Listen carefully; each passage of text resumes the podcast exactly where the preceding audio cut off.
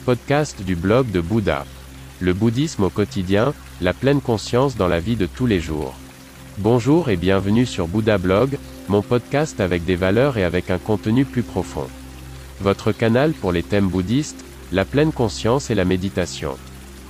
Je m'appelle René et je suis très heureux que vous soyez là. Pendant de nombreuses années, j'ai vécu dans un temple en Chine, j'ai été ordonné moine, j'ai étudié les arts martiaux et la philosophie du prince indien.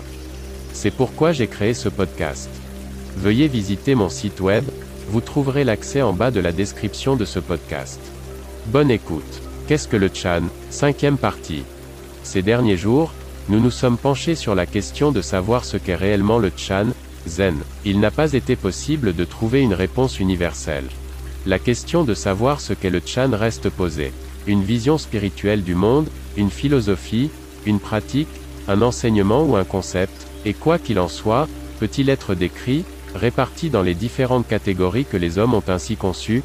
Définir le Chan, Zen, est déjà incroyablement difficile, car il s'agit de quelque chose de différent pour chaque bouddhiste Chan, des points de vue parfois totalement différents s'affrontent. L'évolution du Chan au cours des siècles a été tout sauf linéaire, il n'y a pas de ligne directe entre la fondation du Chan au temple Shaolin en Chine par Bodhidharma et aujourd'hui, trop de maîtres ont touché à la soupe, trop de pays ont exercé leur influence sur les rites, la langue et les habitudes.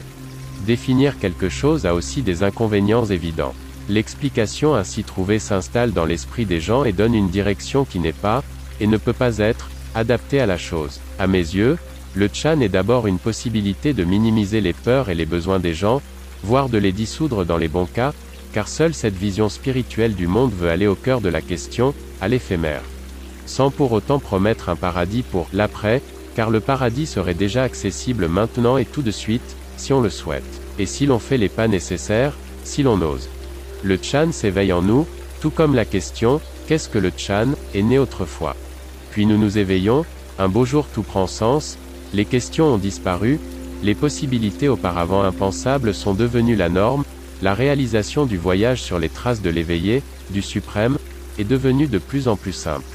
Les réponses à la question « Qu'est-ce que le Chan ?», sont infinies, mais il devient de plus en plus clair avec le temps que le Chan est quelque chose de très important pour nous. Tout comme il a été une particularité pour des millions et des milliards de personnes avant nous, tout comme il sera encore à l'avenir quelque chose d'unique pour de nombreux chercheurs. Nous avons le choix, certes le karma nous donne les cartes, mais c'est à nous de décider comment nous allons les jouer.